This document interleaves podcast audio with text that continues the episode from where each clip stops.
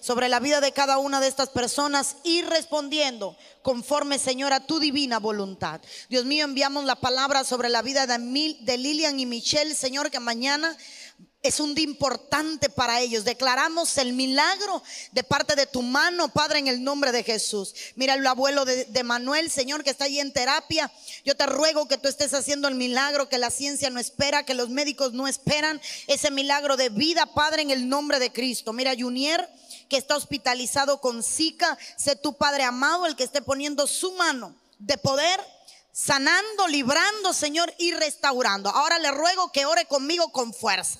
Padre, tomo autoridad sobre todo lo que se mueve en los cielos, en la tierra y debajo de la tierra. Neutralizo toda obra de las tinieblas en el nombre de Jesús. Estoy, Padre Santo, tomando control de los ambientes, declarando inoperante ahora mismo toda fuerza demoníaca de las tinieblas en el nombre de Jesús. Tu palabra dice que nuestra guerra no es contra carne y sangre. Yo tomo autoridad sobre todo principado y potestad, gobernadores, Padre, en el nombre de Cristo Jesús. Declaro, Padre, neutralizado ahora mismo todo poder de las tinieblas y estamos atando a todo hombre fuerte en el nombre de Cristo Jesús. Por el poder de tu palabra declaramos una noche de libertad, de liberación, una noche en que tu palabra fluye, toca, convence, transforma, liberta en el nombre poderoso de Cristo. A ti te damos gracias, Señor. Amén y amén. Gloria sea al Señor. Puede darle palmas al Rey. Gloria sea al Señor. Eh, Tengo niños. Me ayuden porque la larga mía tiene problema. Si hay un niño cerca de usted, por favor, el tema de hoy, niño pequeño no lo puede oír. Si es un niño grande que ya se bautizó, necesita oír el tema. Usted no, caballero. Si es niño grande y ya se bautizó, el tema es de él. Necesita oírlo. Digo niño y digo niña. Hermano, eh, cualquier cosa hoy puede pasar. Le voy a rogar toda su atención. Que no tenga distracción. Que nada lo pueda sacar de lo que Dios quiere hacer. Porque en esta noche vamos a estar desenmascarando y exponiendo los espíritus femeninos de las nieblas. Y dentro de la jerarquía que vamos a conocer, dentro de muchos de ellos, eh, me enfoqué en tres, en los principales tres. Pero quiero pincelar, llevo dos días que estaba sazonando el tema y el tema en mi corazón me daba vueltas. Y hoy temprano en la mañana me dispuse y le dije, Señor, esto es lo que quiero hablar. Y hermano, me costó terminar el tema porque es que hay tanto y tanto de qué hablar. Una de las cosas que ha pasado es que el mundo actual, eh, de cierta forma, ha aplastado a la mujer diciéndole que ella es la culpable por el pecado original. Siempre que se habla del pecado original, eh, recordemos que Adán dijo, la mujer que me diste, y el hombre siempre dice por culpa de la mujer. Pero en la Biblia dice, por causa del hombre entró el pecado al mundo. Entonces, para Dios la mujer no fue culpable, el culpable fue el hombre. Porque al hombre se le dio un poder y fue el poder de la posición. Al hombre lo posicionaron. Al hombre le dieron gobierno, al hombre le dieron dominio, al hombre le dieron estructura, al hombre le dieron un lugar en el huerto y le dijeron, lo tuyo es posicionarte, aquí te pongo. Luego que el hombre estaba posicionado, Dios lo duerme y de la costilla le saca a la mujer y la mujer venía con un poder adicional. Dice la Biblia, no es bueno que el hombre esté solo y la mujer venía con el poder de la influencia y no la influencia de enfermedad. La mujer venía con ese poder de convencer, con ese hermano dulzura en la boca para poder convencer. Y es esa razón, es por esa razón que el diablo ataca a la mujer porque sabía que la mujer era la única que podía quitarle al hombre su posición. Escuche esto. Tóqueme al que está a su lado si es hombre y dígale, tienes que escuchar esto. El diablo no pudo quitarle a Adán el lugar que Dios le había dado. Necesitó de una mujer que lo removiera de la posición en la que Dios le había puesto. ¿Hay alguien aquí? El diablo no pudo tocar al hombre en el huerto y usó una mujer para mover al hombre posición, porque sabía que a la mujer se le había dado el poder de la influencia. Los que están aquí son hijos míos, saben, y las mujeres también, que yo siempre digo, una buena mujer lleva al hombre al cielo, una mala mujer lo mete en el infierno. Siempre lo he dicho, porque conozco lo que son las mujeres, de hecho yo soy una.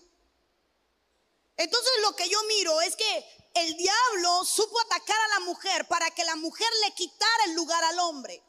Y una de las cosas que ha usado el enemigo siempre ha sido la influencia femenina para remover al hombre de la posición en la que Dios le pone. Por ejemplo, se necesitó una Dalila para quitar a un juez que era Sansón. Se necesitó una Bexabé para remover un David del corazón de Dios. Siempre hizo falta una mujer en la Biblia para mover al hombre de la posición en la cual Dios le había dado. Incluso no en el área sexual, porque si vemos cuando Saúl se apartó de Dios, ¿a quién fue a ver?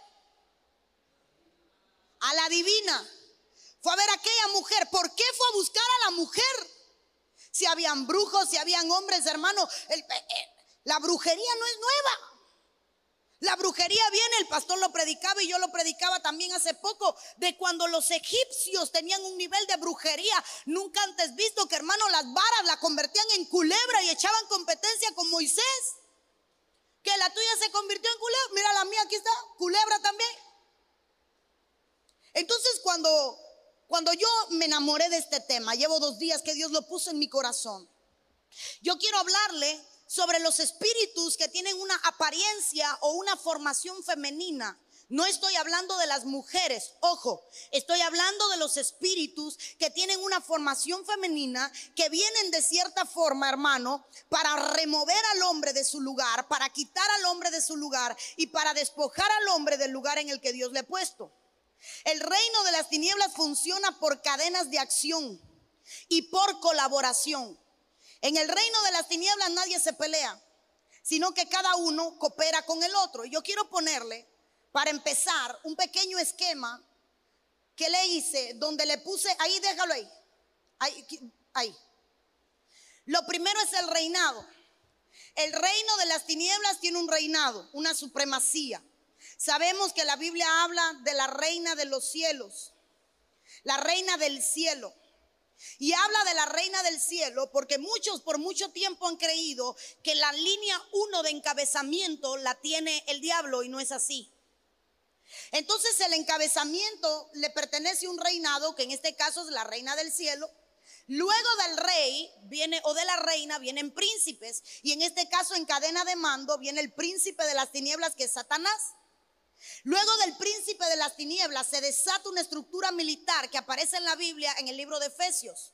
Y dice la Biblia de Efesios porque no tenemos lucha contra carne y sangre, sino contra todo principado, gobernadores, que es donde dice potestades, autoridades y huestes de maldad. Cuando nosotros leemos esto, entendemos que todas estas estructuras militares están por debajo de Satanás y de igual manera, por debajo, por encima de Satanás, hay una estructura en supremacía en cuanto al poder de las tinieblas. Cuando lo miramos de esa forma, yo tengo que aprender quiénes son los principados. Y hoy no me da tiempo a hablar, pero hay más de un príncipe, porque creemos que Satanás es el único, pero no está. Bueno, no voy a entrar en eso. Pero sí quiero llevarle, ahora sí póngame el, resto, porque en los principados están las entidades femeninas, que son las entidades femeninas, algunos de los espíritus que vamos a estar viendo hoy. Dentro de los gobernadores son los espíritus cíclicos que vienen a tener gobierno sobre algo. Un espíritu cíclico no es más que un espíritu que se activa en cierto momento, en cierto horario, en cierto mes del año, en cierta fecha, y todo el año espera que llegue ese momento para activarse o un momento especial. Por ejemplo, todos los 17 de diciembre, ¿qué ocurre? ¿Qué ocurre en los 17? ¿Es el 17? San Lázaro. Entonces todo el año pasa donde la gente está esperando que en una fecha venga un gobernador, que es San Lázaro, y se active, se entrone. Y cada vez que suena un tambor, lo que se está haciendo es invocando para despertar a un gobernador de un espíritu cíclico.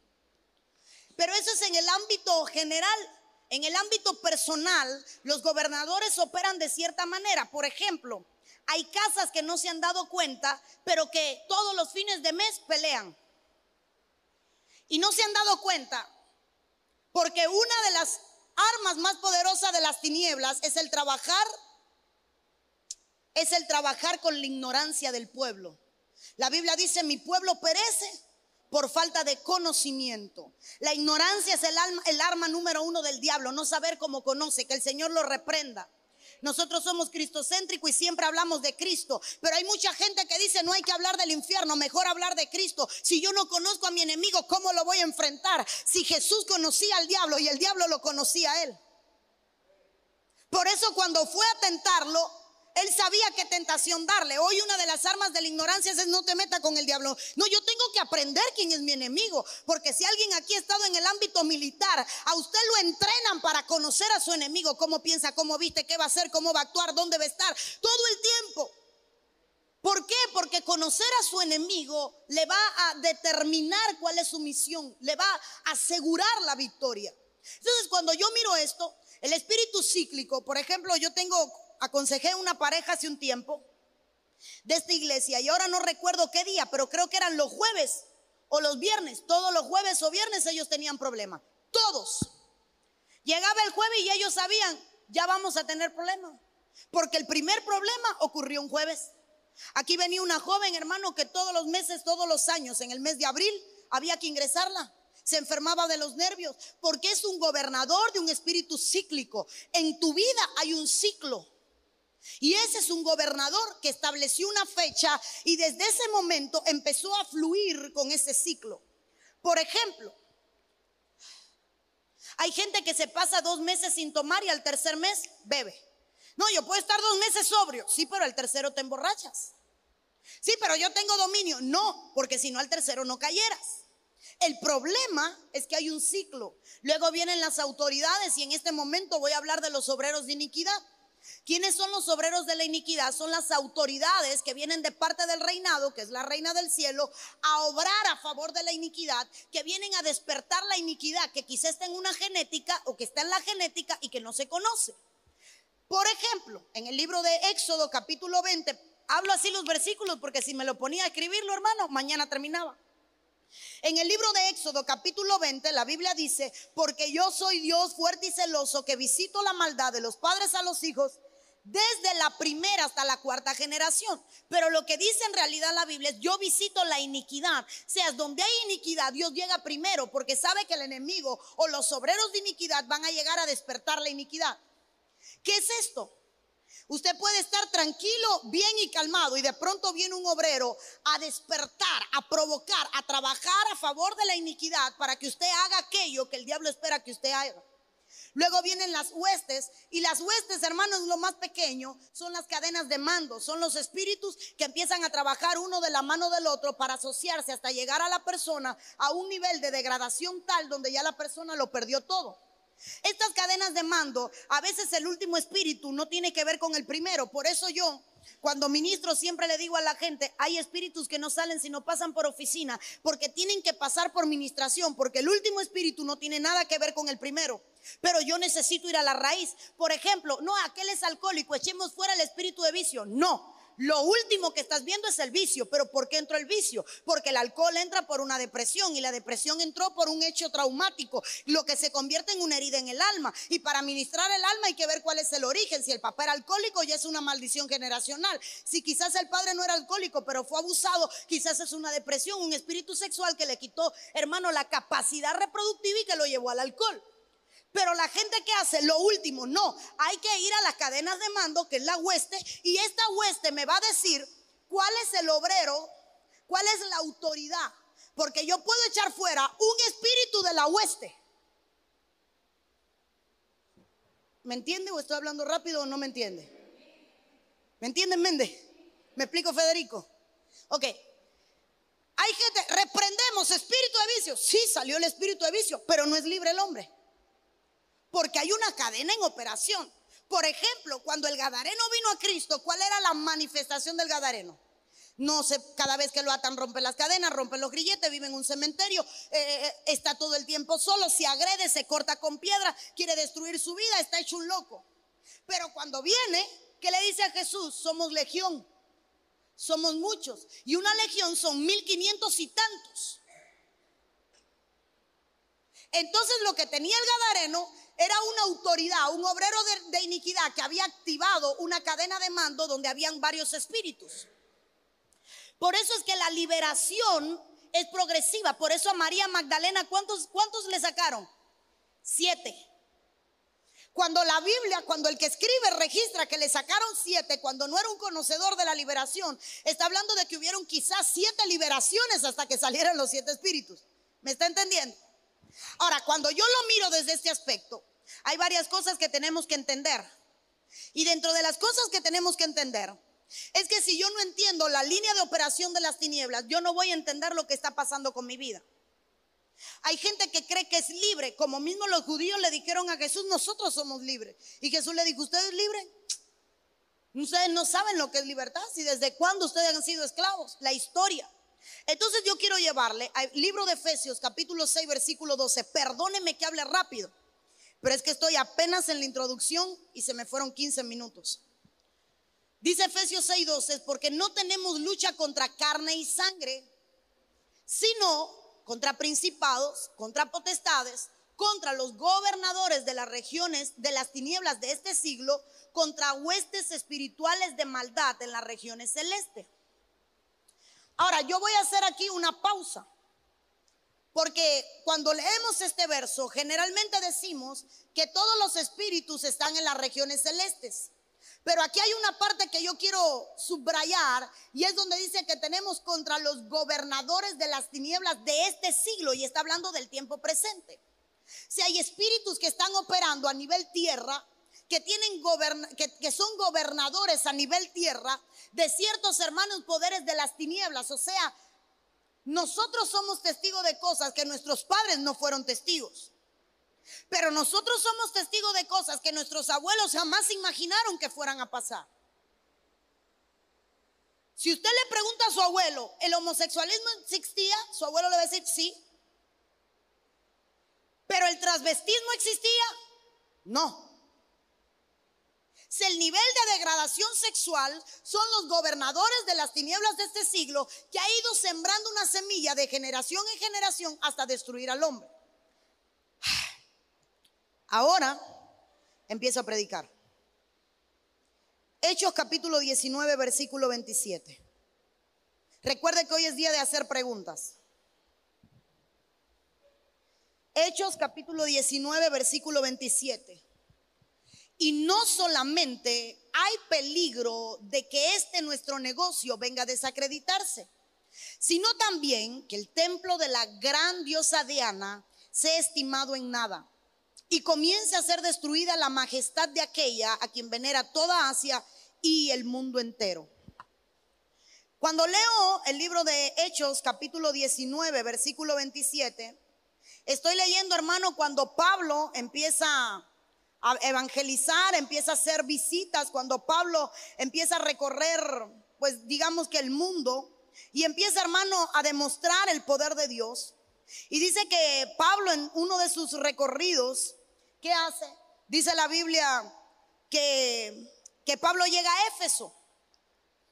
Y cuando llega a Éfeso, dice que hay un platero llamado Demetrio. Este hombre era un negociante. Y este platero dice que él tenía varios artífices que trabajaban para él, para que me entienda, artesanos. Él era un empresario, tenía artesanos, y los artesanos le hacían unas estatuillas de Diana de plata.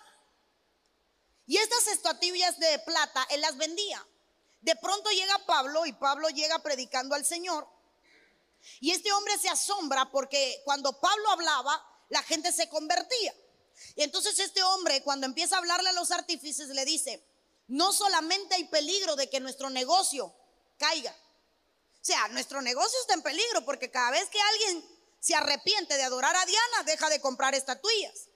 Pero dice, el mayor peligro está en que el templo de la gran diosa Diana sea estimado en nada y comience a ser destruida la majestad de aquella a quien venera toda Asia y el mundo entero.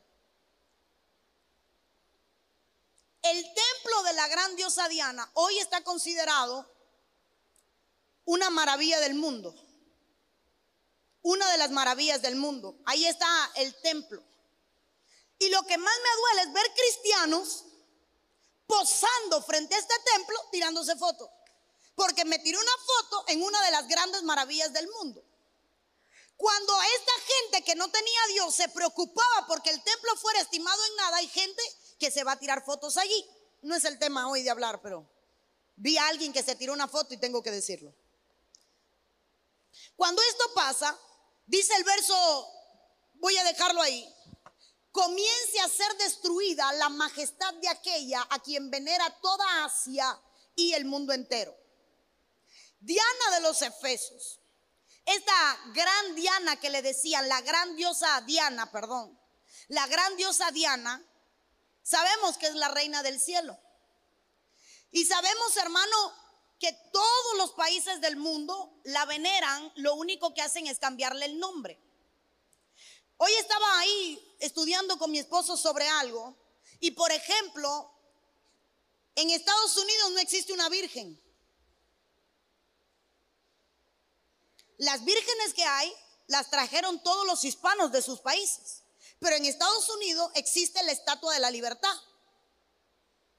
que es una mujer ahí en New York toda majestuosa y hermano allí posando diciendo que ella trae la luz, tiene una antorcha en su mano diciendo que trae la luz. Y me puse con mi esposo a estudiar porque yo quería llegar al, al meollo del asunto. Y en nuestro país hay una también que acaba de ser reconstruida y está en el Capitolio. Es una de las estatuas más grandes bajo techo, tiene unos 11 metros de alto, cuando se terminó alcanza unos 14 metros de alto. Su, su estado original fue de bronce, la acaban de reculpir con una plancha de 1,5 de oro, hermano. Es una mujer. Y esta estatua, lo curioso de esto, que mucha gente no sabe y que muchos se van a tirar foto con ellas, ahí en el Capitolio los Guajiros. Esta estatua fue hecha con rasgos de Diana de los Efesios. Pero cuando el, escultor se da cuenta de que ya no se parecía, que querían que tuviera algo de cubana, buscan una modelo cubana y empiezan a meterle uno que otro rasgo para que la mujer, su fisionomía fuera cubana. Pero el diseño de su vestuario, el diseño de su cuerpo no es cubano, sino que se trajo hermano, ¿cómo lo meto? Se trajo a Diana, se le cambió el rostro y la metieron en un templo. Por eso, este Demetrio dice, el mundo entero adora esta Diana. El punto es que cuando vamos a la Biblia, Diana también entre sus nombres, como la reina del cielo, como Artemis, como todos los nombres que hay, es una ramera cuya capacidad es seducir, es engañar. Estoy hablando en el ámbito espiritual, ya no como estatua, ya pasé mi momento arquitectónico. Esta mujer, como, como espíritu, busca adoración, busca que las familias se rindan, busca, hermano, que su nombre se repita. Cada vez que un nombre se repite, usted está dándole poder a algo. Cada vez que un nombre se repite, usted está dándole poder a algo. Yo no sé si aquí hay alguien que haya practicado el catolicismo, pero yo no me acuerdo cómo, cómo se reza el, Ave María. No me recuerdo, no, nunca fui católica. Ave María, Madre de Dios. ¿Cómo? Pero no, recuerdo si dos o tres veces hay que decir el Ave María. El Ave María se convirtió en una frase del español donde la gente para asombrarse dice Ave María. Y no sabe que cuando se dice Ave María está diciendo Viva María. Porque Ave César era viva el César. Ave, ave es vivir.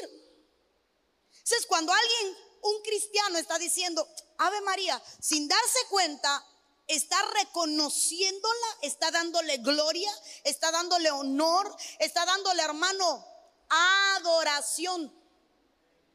Por eso es que nuestro lenguaje tiene que cambiar y el Señor habla de un nuevo nacimiento.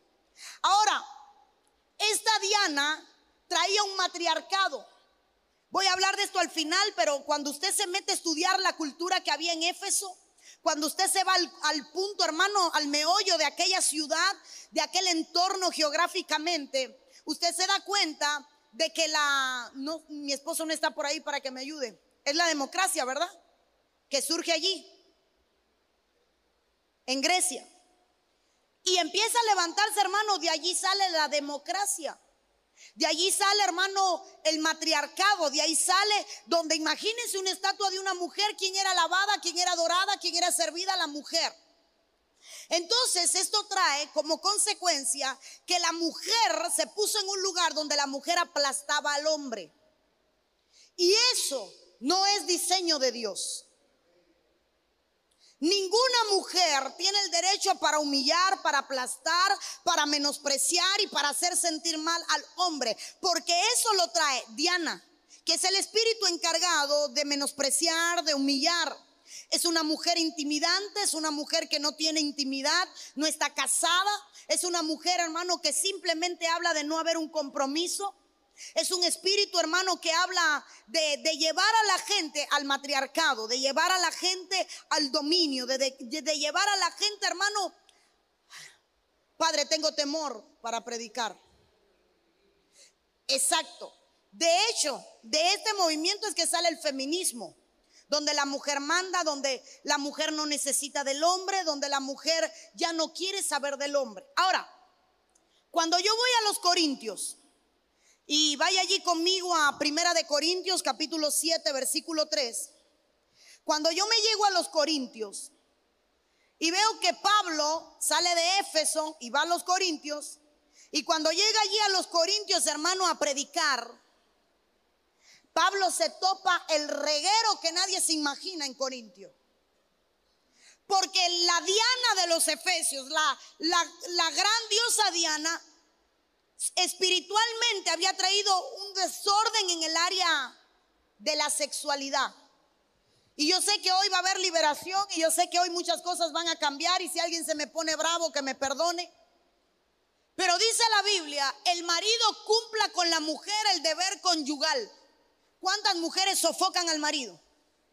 Y él se le niega. Yo sé que nadie va a decir amén. Pero aquí está hablando de mujeres que quieren tener y el hombre se le niega. Yo sé que hay muchos casos en la iglesia.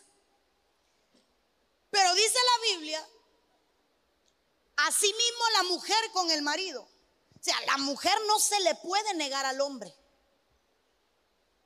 La mujer casada. Ay, yo veo gente incómoda allá. La mujer no tiene potestad sobre su propio cuerpo, sino el marido. Ni tampoco tiene el marido potestad sobre su propio cuerpo, sino la mujer. El día que usted se casa, usted dejó de vivir porque su cuerpo le pertenece a alguien. ¿Dónde está el problema aquí? El área más atacada es el área de la sexualidad. Punto uno, si hiciéramos un, una encuesta, ¿cuántas mujeres buscan al marido y él se niega? Para no decir ninguna.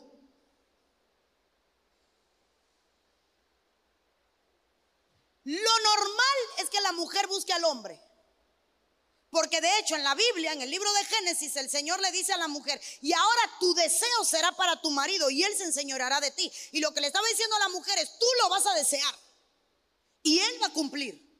Pero el deseo, el desenfoque, la pasión tenía que venir de la mujer. Así lo estableció Dios en el libro de Génesis. Y ahora en Corintio viene Pablo y recalca, fíjense que lo marido no te le niegues. Que vino y trajo el espíritu de Diana. Mujeres negándosele a los hombres y los hombres negándosele a las mujeres. Porque eso es lo que estaba operando en Corintio. De hecho, no hay otro libro en la Biblia con mayores problemas sexuales que el libro de Corintios. Léalo luego en la casa, Corintios 1, Corintios 2. Aquello era el fanguero, hermano, que se encontró Pablo, en aquel lugar impresionante. Dice, ya tú no tienes potestad. Hay mujeres que dicen mi cuerpo es mío yo hago con mi cuerpo lo que me dé la gana. De esto es uno de los recursos que está usando el diablo hoy en día para decirle a la gente, yo hago lo que yo quiera, yo me visto como yo quiera, si el cuerpo es mío, tú me compras ropa, no, yo me visto así, yo hago como quiera, yo ando como quiera, aborto si me da la gana, hago lo que me da la gana, me abro hoyo donde me dé la gana, me pongo piercing donde me dé la gana, porque el cuerpo es mío, pero viene el Señor y dice, te casaste, ya no tienes cuerpo. Ahora le pertenece a otro. Ay, que la niña quiere vestirse así. No, no, no, espérate. La Biblia dice que la que es soltera se somete a los padres. No te vistes como tú quieres. Ay, pero es que la, niña quiere. No, la niña puede querer lo que le dé la gana, pero puede recibir dos buenas nalgadas. Si alguien se viste mal, es responsabilidad. Tócame a las adolescentes y dile contigo.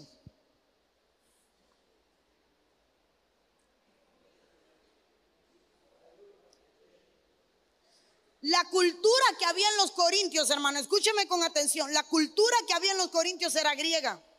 Por lo tanto, el espíritu de Diana busca adoración. Y usted dirá, ¿qué tiene que ver esto? Aquí me voy a, me voy a, me voy a enredar, hermano, pero la mujer dominante estadísticamente no necesita intimidad. La mujer con carácter fuerte puede abstenerse de sexualidad porque no la quiere tener. Porque el momento de la intimidad es un momento donde ella se rinde para que gobierne otro.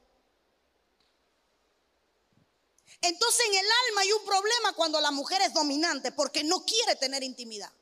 La va a tener por compromiso, por obligación, pero no por pasión, porque el alma no le permite desear algo que va contra lo que ella es. Si la mujer que es dominante, la mujer que es fuerte, no quiere porque, ¿verdad que no tengo niños? Me lo sacaron todo. La sexualidad representa que el hombre domine, que el hombre lleve el control.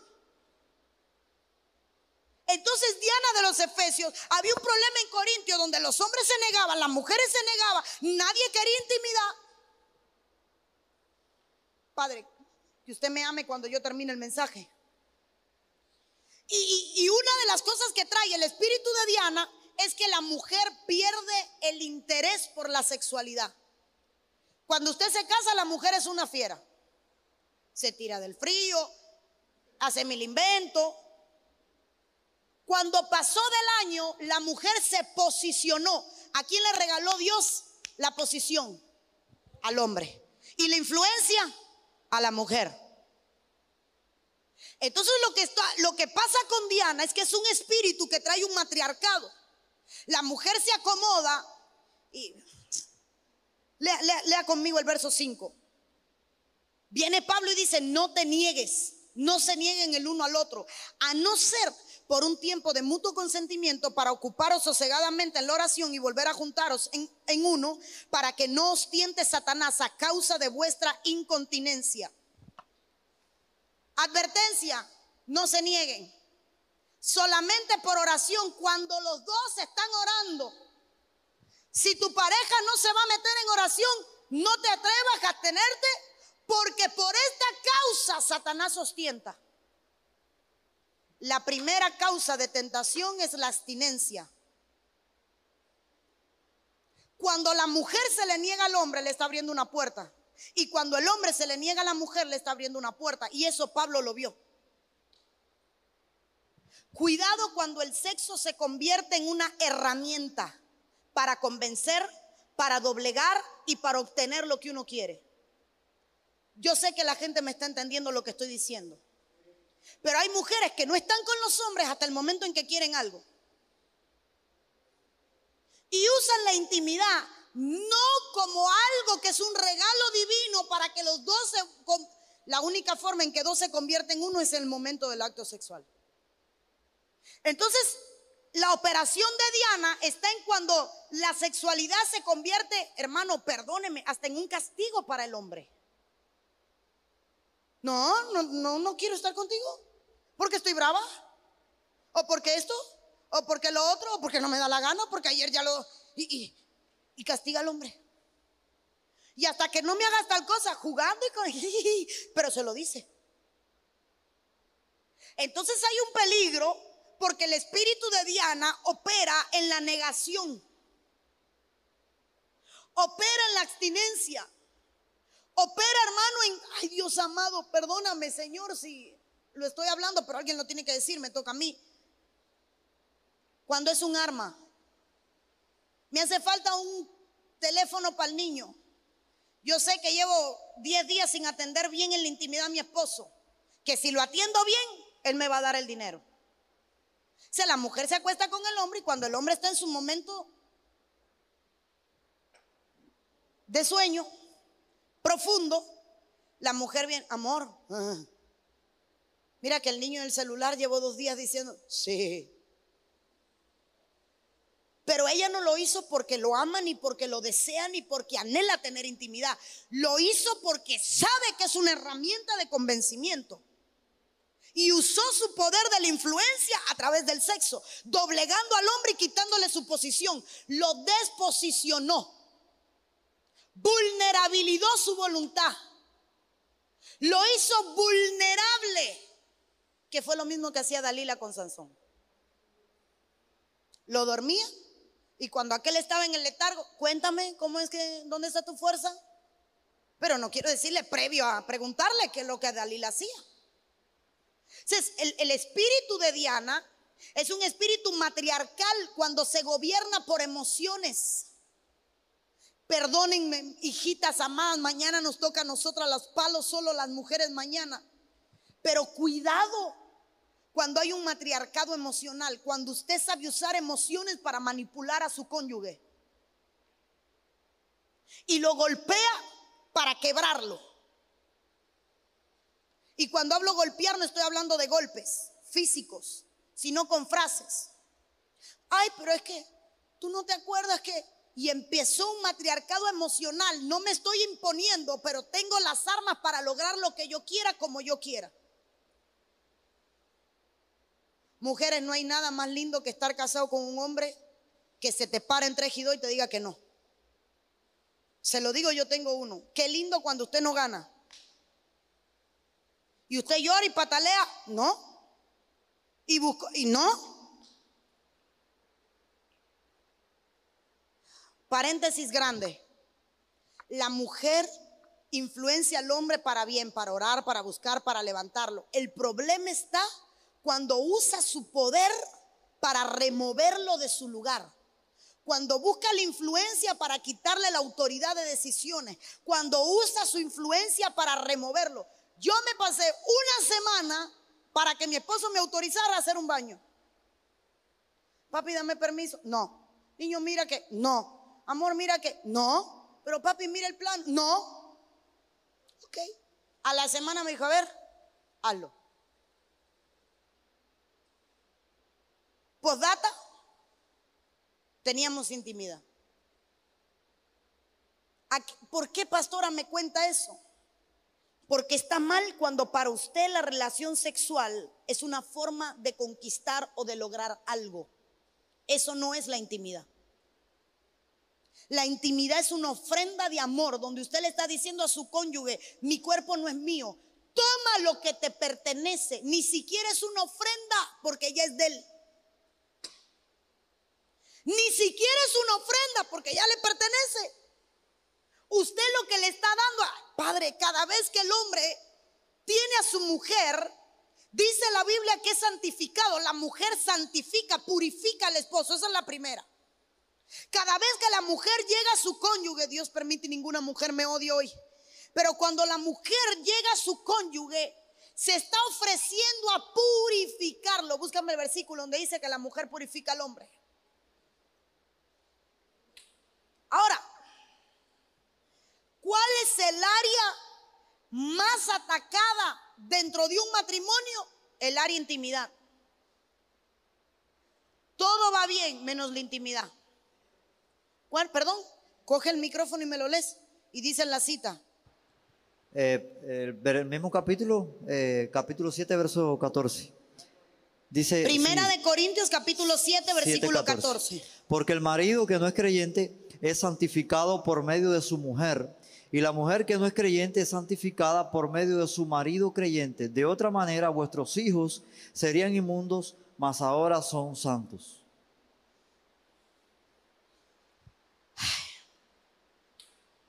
Los adulterios, las infidelidades, la masturbación, la pornografía, la autocomplacencia, que es lo mismo que la masturbación, pero llega a, otra dimensión, es responsabilidad de cuando uno de los dos se está negando. Esto no lo justifica.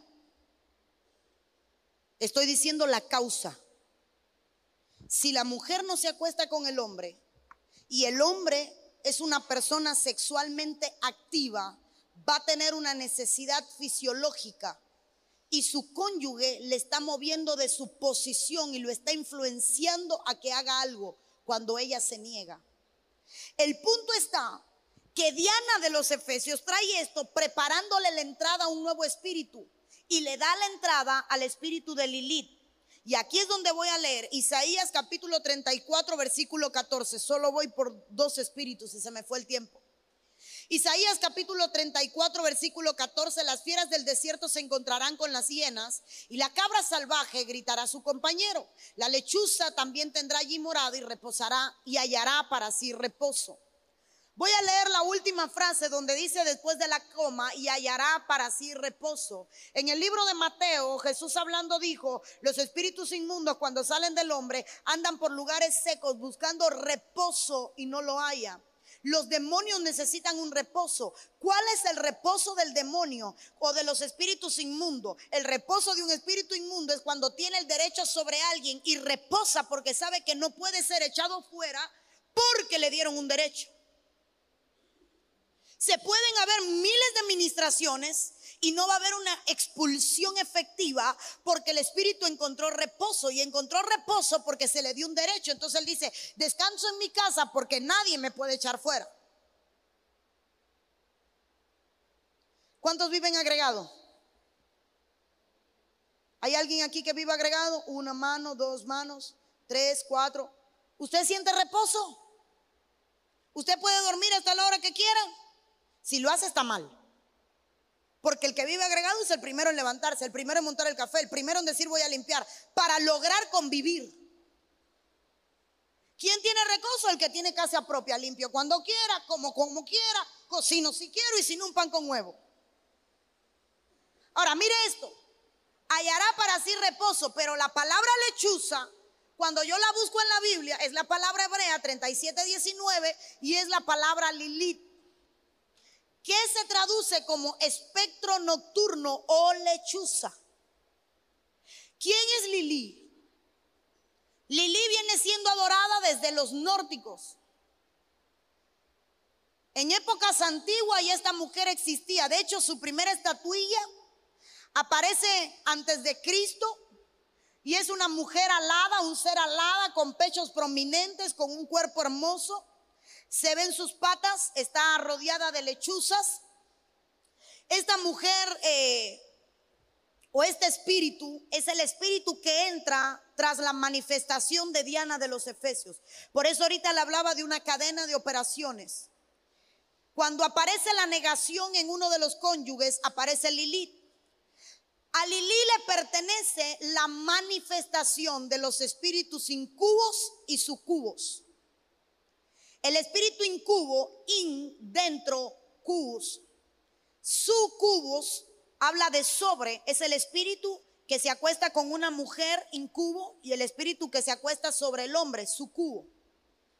Estos espíritus incubo y sucubo, reconocidos, hermano, por la iglesia católica, reconocidos, hermano, por, de hecho, los judíos, los judíos creen en la existencia de Lilith y la asocian, hermano, como la primera mujer de Adán. Eso yo no lo puedo decir porque no está en la Biblia.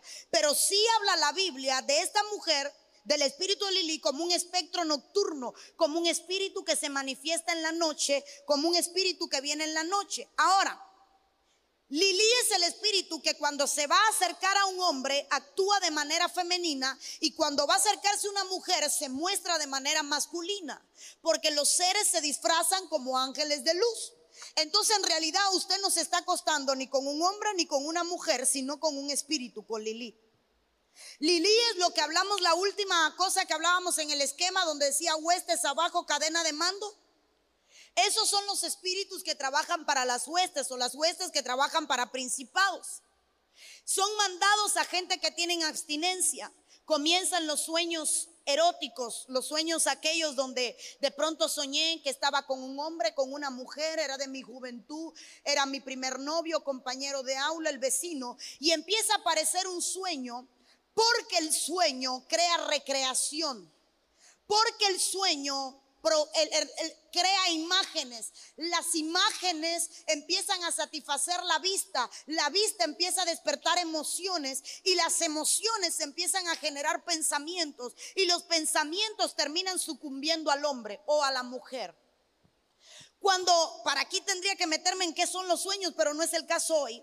Cuando alguien sueña, en realidad no es que el cerebro creó un sueño como muchos hablan. Hay tres fuentes de sueño, el alma, Dios y el enemigo. Hay muchos que sueñan como predicábamos en lugar de lo que tiene el alma, pero hay veces que en los sueños se meten demonios para provocar escena o aparece, hermano, Lilith en la noche tocando áreas del cuerpo. Por eso es que hay gente que despierta en la noche con erecciones, por eso es que hay gente que despierta en la noche con los llamados sueños húmedos, porque la aparición de este espíritu, hermano, trajo estimulaciones. La persona sueña, tengo preguntas, algunas. La persona sueña y al despertar, hermano, cree que algo está normal. ¿Qué es lo que pasa con esto? Cuando alguien se doblega, cuando alguien no pelea, cuando alguien no batalla contra estos espíritus, muchas veces por la ignorancia, porque son contados los lugares en los que se hablan de los espíritus incubos y subcubos, y muchas veces sus registros son solamente escritos porque la gente no quiere tocarlos, no quiere hablar de ellos, pero la contaminación sexual es real. Explíqueme qué es lo que hace que las hijas de Lot en la primera parada se acuesten con el padre. ¿Qué deseo incontrolable tenían estas niñas que emborrachan al padre y se acuestan con él? No podían aguantar el deseo. Yo no sé si practicaban la autosatisfacción. Yo no sé qué es lo que pasaba. De hecho, en el libro de Ezequiel hay un pasaje donde las mujeres contemplaban pornografía que estaban en las cuevas. Aquí los hemos leído todos esos pasajes.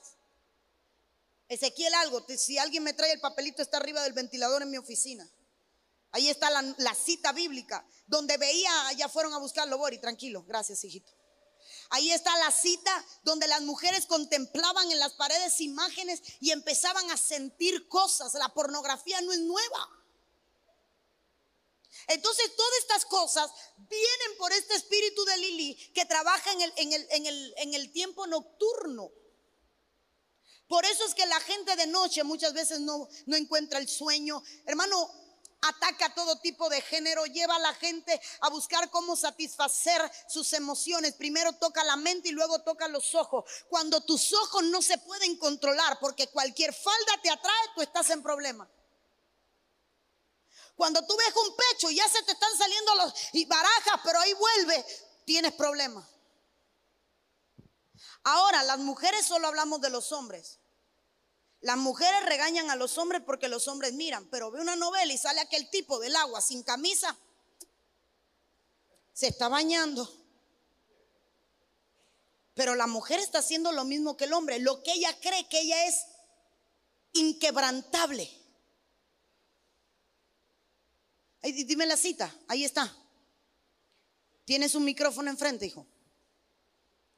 Si es para hoy, mejor. Ezequiel. ¿Eh? Dice, y vi que ella se había... No, no, dime la cita, hijitos, para Ezequiel 23, 13 y 14. Ezequiel 23, 13 y 14. 13 y 14. Y vi que ella se había contaminado, un mismo camino seguían las dos.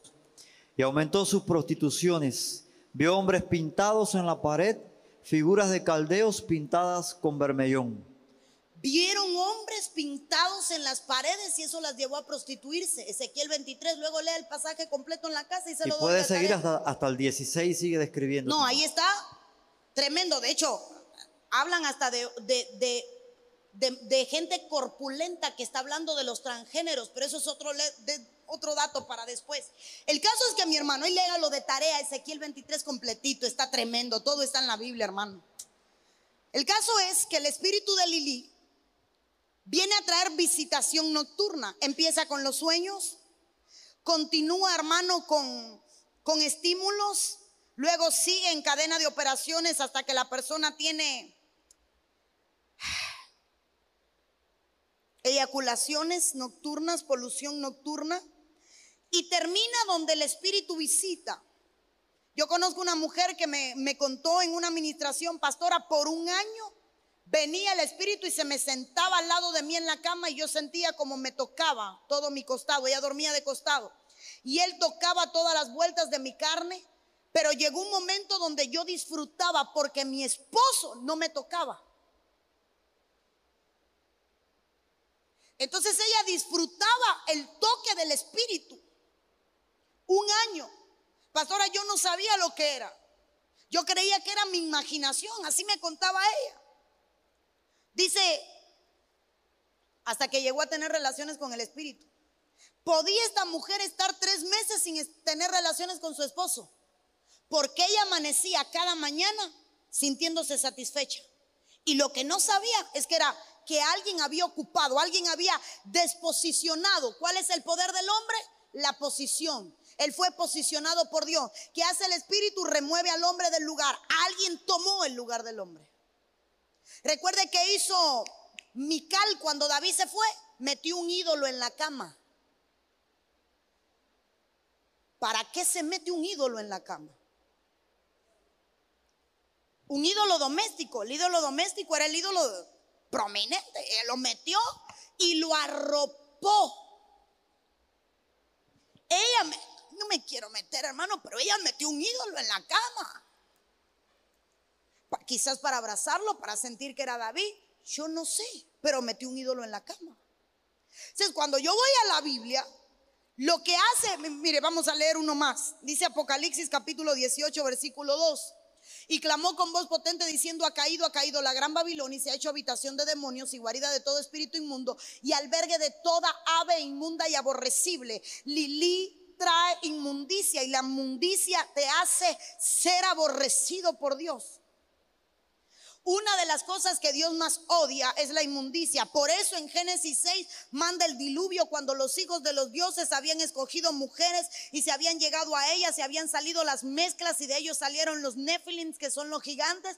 Y producto de estas mezclas, el Señor vio la abominación de la tierra y manda a destruir la tierra, manda un diluvio porque todo lo que es inmundo para Dios es aborrecible. Donde hay inmundicia, Dios no está. Así de sencillo. Donde hay inmundicia, Dios no está. Y el espíritu de Lili trae la inmundicia, trae la estimulación. Hermano, yo no entiendo cómo es que dicen, es normal que el niño se descubra. No, perdone. ¿Se descubra qué? Con lo que nació.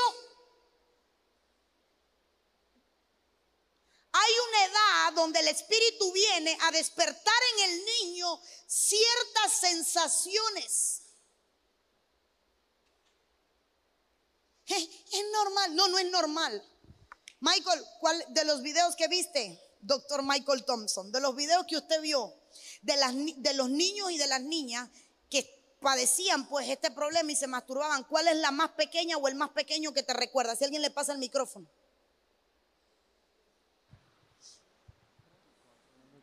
No recuerdo bien, bendiciones pastora, si era tres o cuatro años, pero era seguro, seguro cuatro, no recuerdo si llegaba a los tres. Para decir con seguridad, cuatro años masturbándose. Él lo vio. Maylin, tú también lo viste. Los dos lo vieron en el pediátrico. Cuatro años. ¿Qué dice el médico? Eh, bueno, eh, como tal en la neurología, eso está establecido como que es un, le llaman el trastorno de, del onanismo, por, por, por, o sea, refieren ellos por cuando aparece en la Biblia Onan, que dice que él se masturbaba y entonces le llaman ese trastorno así, onanismo en los niños. Al trastorno del niño precoz le pusieron onanismo.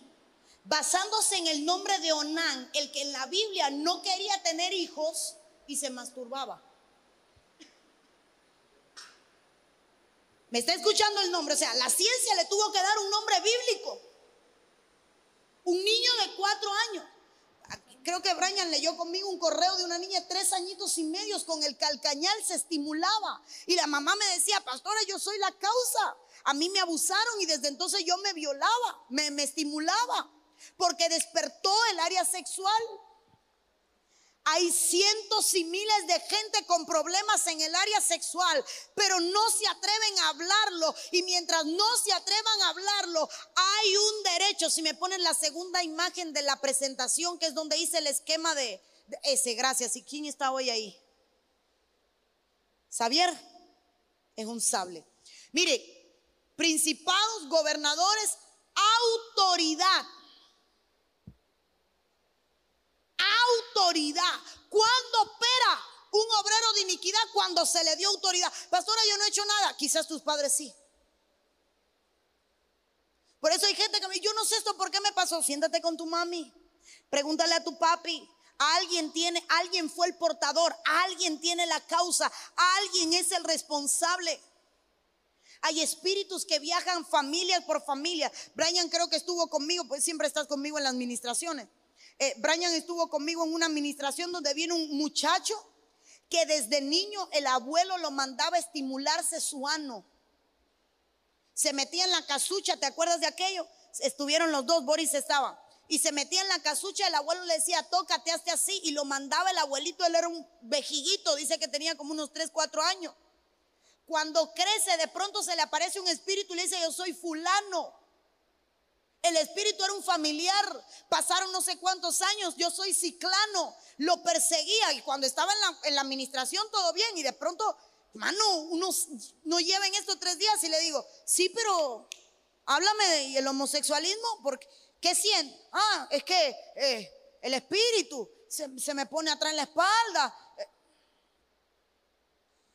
Ha evolucionado porque existe una autoridad Usted no puede dejar de pelear. Hermano, ¿usted cree que nosotros somos extraterrestres y no tenemos ataques? Tenemos cientos de ataques.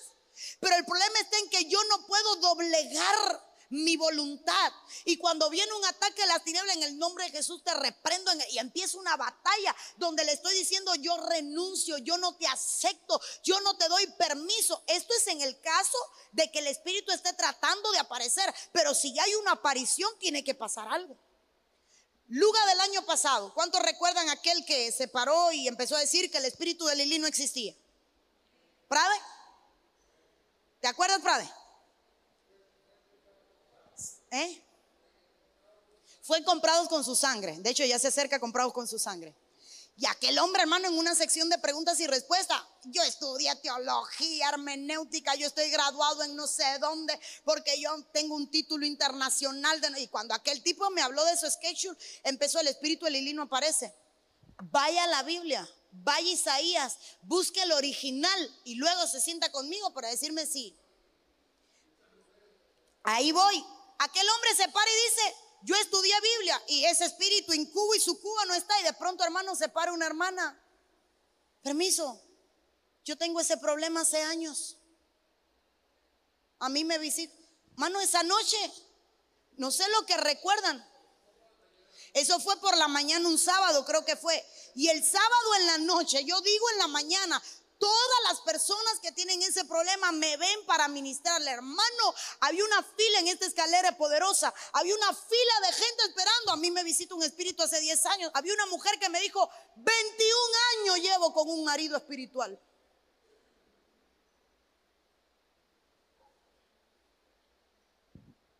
Para llevarte a la inmundicia. Para llevarte, hermano, Dios mío, tres minutos me quedan. Bueno, creo que no voy a hablar del último espíritu.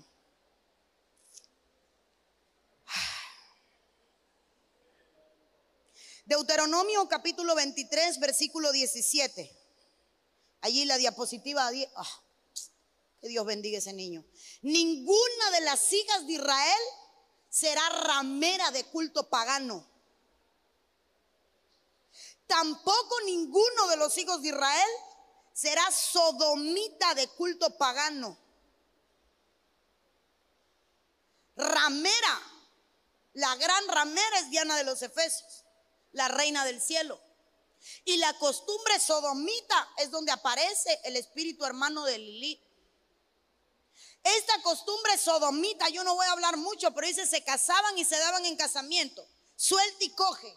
Tú no me gustas, cojo aquella. Tú no me gustas, cojo aquella. Tú no me gusta, aquella me gusta más. Tú no, hermano.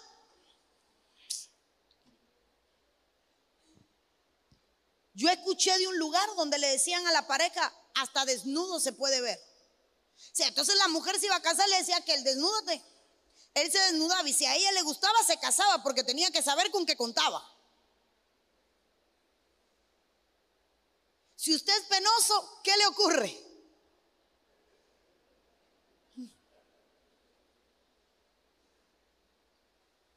Eso es en una iglesia.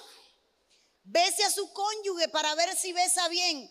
¿Por qué razón el mundo, el mundo, el mundo, cuando usted va al registro civil, el mundo, al registro civil del mundo, el que le casa dice, ahora puede besar a la novia. El mundo hasta ese momento no podía ver un beso. Porque el beso, el que tiene carne, se la despierta.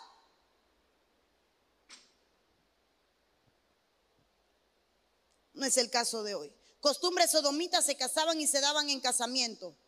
Piensa bien con la mujer que te vas a casar y con el hombre que te vas a casar si estás soltero.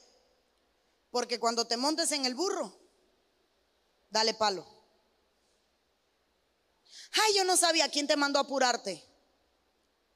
Alguien que no te cases para ser feliz. Sé feliz antes de casarte. No te cases para resolver un problema. Resuelve el problema antes de casarte. No te cases por economía, porque el matrimonio que está de acuerdo a la voluntad de Dios, Dios lo bendice. El que se casa por finanza termina destruyendo su vida. Cuando yo me casé con mi esposo, aquí usted ha oído el testimonio en la sábana de pececito. Todos los días se rajaba por un lado. Qué felices éramos. Un solo ventilador. Qué felices éramos.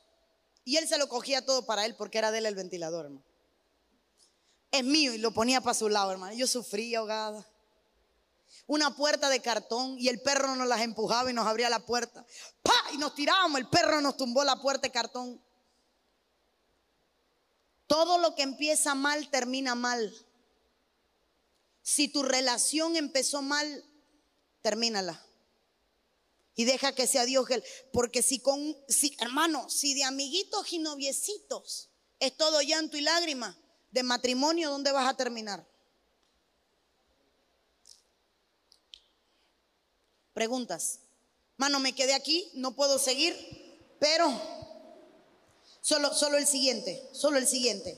1 Corintios 5, 9 dice la Biblia. 1 Corintios 5, 9, me cambiaron el de. En mi carta os escribí que no anduvieras en compañía de personas inmorales no me refería a la gente inmoral de este mundo o a los avaros y estafadores o a los idólatras, porque entonces tendréis que salir del mundo. Lea con calma. Te mandé a que no anduvieras en compañía de personas inmorales, pero no, no me refería al mundano, porque si no, sal del mundo. Aquí es donde se pone esto bueno, en el verso 11. Si no, el verso siguiente que en efecto se escribo para que no anduvierais en compañía de ninguno que llamándose hermano es una persona inmoral o avara o idólatra o difamador o borracho o estafador. Con ese ni siquiera comáis. Todo el que viene a la iglesia no es cristiano. Todo el que ora no es cristiano. Siempre lo digo, nunca me voy a cansar de decirlo. Yo fui a una iglesia y no era cristiana, hermano. Iba porque mi abuelita me llevaba. Todo el que está en la iglesia no tiene a Dios en su corazón, aunque lo profunden un lenguaje que se aprende. Hay mucha gente que puede aprender el lenguaje de los cristianos sin serlo. Hay mucha gente que, que estafado diciendo yo soy cristiano porque una camisa de manga larga y una corbata hacia la gente cristiana. No miras a la gente por aquí, por el púlpito. Mírale su matrimonio, su vida, su familia, su hogar. Mira, mírale el testimonio. Conócelo fuera de un púlpito. Recuerdo una noche en que me tomé 300 fotos y mi esposo se alteró y se paró y dijo, ni una foto más se va a tirar. Llegué a una iglesia, hermano, 300 fotos. Ya yo no hallaba cómo pararme, cómo reírme. La gente me apretaba y me alaba y me estiraba y yo lo miraba como diciendo, ya no puedo. Y mi esposo llega y me salvó y dice, lo siento, mi esposa no se tira una foto más. Y esa noche llegué a mi casa y le dije a mi esposo, ¿cuántos se van con una foto mía diciendo, wow, tengo una foto con la pastora Lisney? Y no me conocen. Porque el que me conoce, lo primero que voy a hacer, allí conversaba con alguien hace tres días. Pastora, Dios me le bendiga. Ahí, ahí empecé a hablar y de pronto, ¿cómo está tu intimidad? ¿Cómo sabe? Desde el primer día que te vi lo supe. Pero pastora, tranquila, ¿cómo empezó? Tu niñez. Porque el que se acerca a un hijo de Dios tiene que cambiar. Si tú te acercas a alguien que vive bien, te va a regañar. Pero si te acercas con alguien que habla de Dios y es un inmoral, es un avaro, solo piensa en él, porque avaricia es cuando solo piensas en ti mismo. Avaricia es cuando no piensas en los sentimientos de los demás, en las emociones de los demás, en las necesidades de los demás. Ese es un avaro. Cuando hay un avaro, cuando hay un idólatra, alguien que pone en idolatría a alguien o a algo, cuando hay alguien que es un difamador, que habla mal de gente que ni siquiera conoce ni siquiera comas, no te acerques.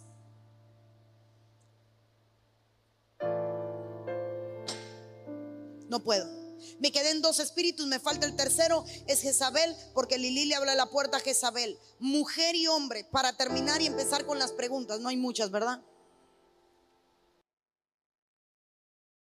Que le, a la mujer especialmente, el deseo por su esposo si está viejo, barrigú y pelú, se le pongan las mariposas en el estómago de punta. Si ya le faltan los dientes, hermano, ¿qué vamos a hacer? Que se le siga poniendo el estómago. Si nada está en su lugar, ustedes preocúpense. Tiene que haber un deseo. Sara le quitó la virilidad a Abraham. Abraham no podía tener hijos. Le quitó la virilidad. No podía darle el hijo de la promesa y Dios tuvo que alarle la oreja. ¡Ey, Sara! ¿Qué pasa? Y Sara cobró fuerza y se, se muere Sara. Abraham se casa y tiene seis hijos más con otra mujer con más de 100 años. Con Satura. ¿Cómo? Porque la mujer le robaba el deseo. Le quitaba la fuerza. La mujer tiene que ser la influencia Tú estás como el primer día. Te has expandido, has crecido. Tanto anhelaba dormir en tu pecho que ahora duermo en tu regazo.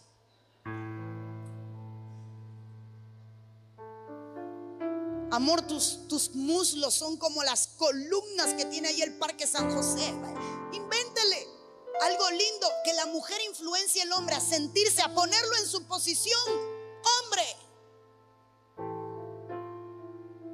Pregunta. Dios la bendiga, pastora. Dice, Amén. ¿qué sucede cuando en la pareja la mujer es cristiana, bautizada, y su marido no? Además, no se han casado legalmente, pero la relación se ha mantenido por más de 20 años y se tienen hijos. ¿Será esto algo que está bien ante los ojos de Dios? ¿Qué se debe hacer? No, no está bien a los ojos de Dios. Tiene que haber, tiene que haber matrimonio. Tiene. El matrimonio tiene tres aspectos, legal, sacerdotal y espiritual. Usted firma frente a lo civil, ese es el legal. Los sacerdotes, que en este caso son los pastores o los ministros, tienen que dar la bendición sacerdotal. En el caso de Cuba, donde el pastor no puede casar legalmente, en otros países el pastor casa y ese casamiento es el legal. En nuestro país no. Y viene el tercero, que es cuando usted hace el pacto en el altar. Porque ese pacto, según Gálatas, delante de Dios, no tiene vuelta atrás. Es más, dice la Biblia, un pacto aunque sea de hombres. no tiene vuelta atrás. Entonces, sí tiene que haber un matrimonio. Mientras no hay un matrimonio, hay fornicación. Y la fornicación es un pecado que abre una puerta al espíritu de Lilith. Porque es un pecado sexual. Y quizás ellos no lo padezcan, pero sus hijos sí van a padecer en el área sexual. Porque ellos tienen una puerta abierta. Y cuando miren su descendencia van a ver un despertar precoz en el área sexual. Lo que pasa es que a veces, como no vemos una consecuencia inmediata, no tomamos medida. Dios le dijo a Adán, te echo del huerto. Y Adán, ok, no morí, ¿qué tengo que hacer? Sudar, esto es jamón sudo. No, sus primeros hijos crecieron. Y cuando crecieron, uno mató al otro y al otro lo expulsaron. Pasaron años para que vieran las consecuencias. Y a veces el pecado no vemos la consecuencia instantáneamente, pero la vas a ver. Si esto no, esto no falla, hermano, lo que el hombre siembra, eso cosecha. Es una ley. Otra pregunta. Bendiciones, pastora. ¿Qué límite debe tener una ropa para tener intimidad con el esposo, incluyendo la ropa interior? ¿Cómo? ¿Qué límites debe tener una ropa para tener intimidad con el esposo, incluyendo la ropa interior? ¿Límite de ropa? Para, tener, intimidad con el esposo. No, ninguna. ¿Qué ropa va a haber? No La entiendo con ropa común. No entiendo. Porque yo pienso que la intimidad como con ropa. Como una mujer, hermano, me costó ministrar a una mujer que cuando se convirtió y le enseñaron que los ojos de Dios estaban en todos los lados, pim pam pum. Se mandó a hacer una ropa y le decía al esposo, vas para abajo y subía. ¿Quieres ver arriba y bajaba? Se vivía pim pam pum, porque si, si estás, Dios mira, y si, y entonces la mujer tenía el tipo castigado, se había hecho una bata por aquí, se bañaba con ropa porque Dios la veía. Pero no, no enti- quizás hable de la ropa erótica a la hora de provocar. La costumbre sodomita incitaba a todos los inventos. Disfrázate de enfermera, de no de costurera nadie. De una cinta métrica. Mira David. Mira David, así la veo yo todos los días de costurera. No, no, pero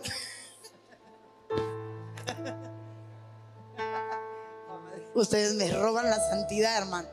Bueno, de enfermera, de gato, de tigre, de La llamada fantasía. ¿eh? La llamada fantasía. Ahí vengo, la fantasía viene de la costumbre sodomita, donde al hombre se amarraba todo aquello para... Eso es un matriarcado, la mujer no puede amarrar al hombre.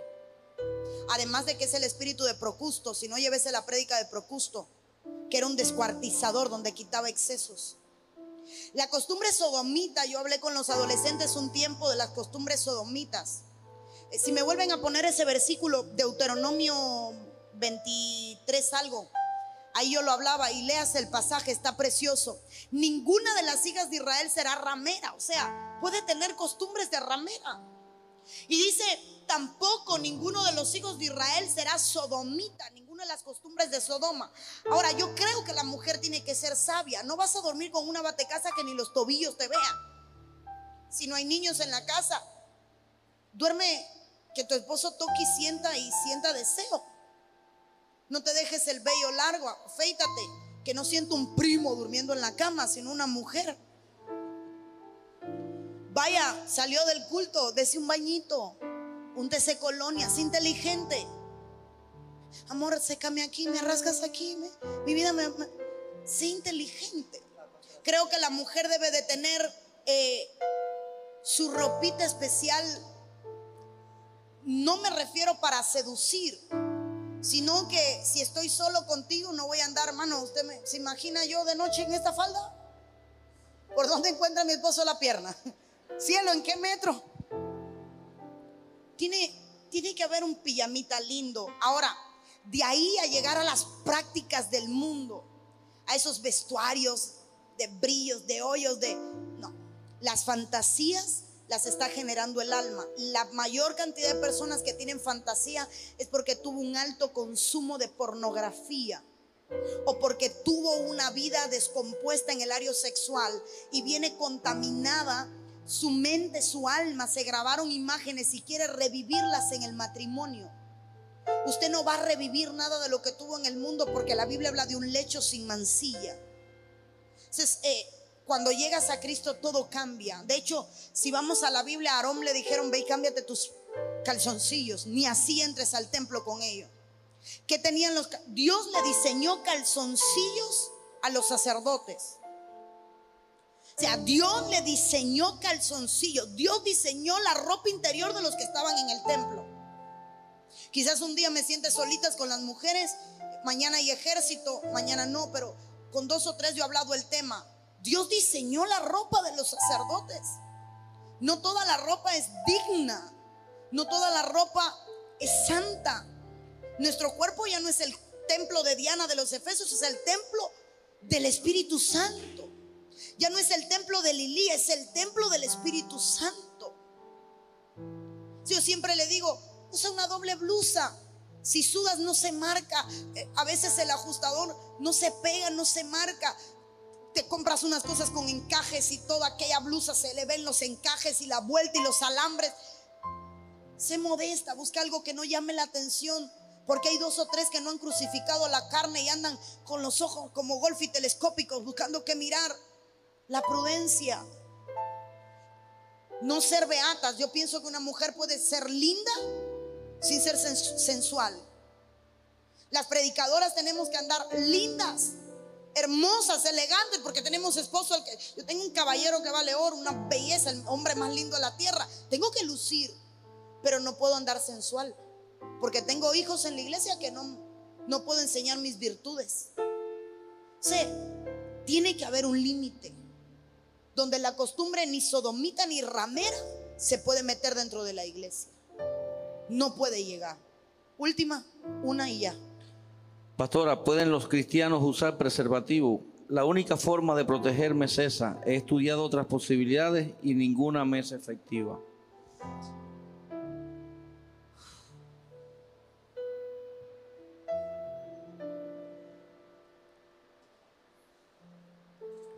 Los demás cerca saben la respuesta. Yo no la quiero dar porque hay mucha gente y hay gente de otras iglesias. Vaya y estudie qué es un DIU, cómo funciona. Los métodos anticonceptivos intrauterinos, donde la mujer sí sale embarazada, o estoy mal, mal.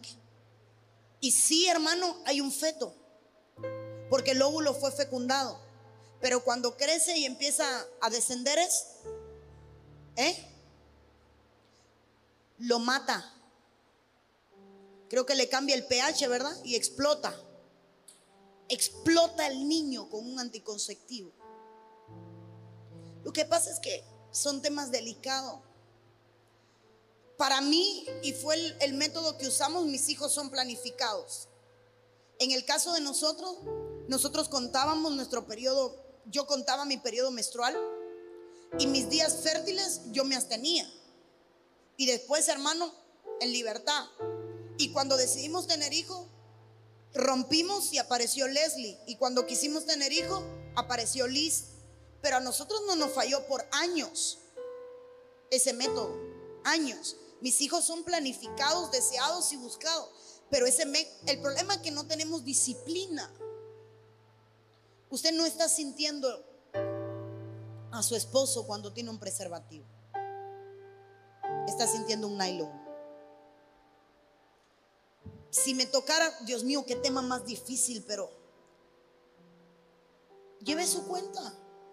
Eso no falla, a mí no me falló. Mis hijos bellos, deseados, programados, planificados, buscados, añorados, y no nos falló. Nunca nos falló, pero éramos disciplinados. Y aunque nos estuviéramos muriendo, yo le decía, vete y bañate. O yo me iba del cuarto. Pero teníamos disciplina. Muchas veces nos faltan disciplinas para muchas cosas. Así que disciplinémonos. ¿Me queda alguna otra buena o no? Deme esa rápido. Lo que se pone en los espejuelos mañana termina. Dale. ¿Qué, ¿Qué consecuencia puede traer cuando uno vive con una persona que tiene como muletilla el decir Ave María? ¿Qué se puede hacer? ¿Qué consecuencia tiene? ¿Qué consecuencia puede traer cuando uno vive con una persona que tiene como muletilla el decir Ave María? Eso es consecuencia de aquel no suyo. Mis labios solo le van a dar gloria a Dios, no a más nadie. Y como cada vez que se pronuncia un nombre se entrona, mi obligación es cancelar, romper. Decir, Padre, en esta casa yo te la entrego. Claro, recuerde, si vive agre- agregado, ore para que Dios le dé casa.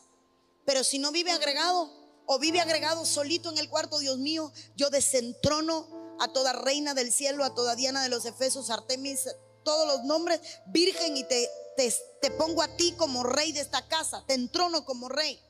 Porque es muletilla que aún hay cristianos que la dicen, hermano. Hay veces yo oigo un cristiano, es como que oyera unas malas palabras. Cuando, a mí me, entra cosa cuando, Dios mío, y, y me controlo porque no son de mi iglesia, pero hay cosas. Rápido. En, en mi caso personal, yo padecía de esa muletilla y, y algo que me funcionó fue sustituirlo por una frase que usted muchas veces usaba, era Padre de la Gloria. Entonces, a mí me fue muy eficaz y la pude eliminar gracias a Dios. Hay muchos que ya me cogieron la frase, solo tú no. Eh, así es. Aquí hay muchos que tuvieron esa frase. Sustitúyala. Mi frase es Padre de la Gloria. Esa es la mía. Cuando algo, ah, Padre de la Gloria, Padre de la Gloria. Y la sustituí porque hay, hay frases que se vuelven muletillas. Entonces es buscarnos una muletilla. Yo tengo muletillas todavía predicando que no me he podido quitar, hermano, y qué fea las oigo cuando me escucho. Quítenme eso. Qué feo predico, pero eh, cámbiesela, cámbiese la muletilla. Busque algo que le dé gloria a Dios. Póngase de pie.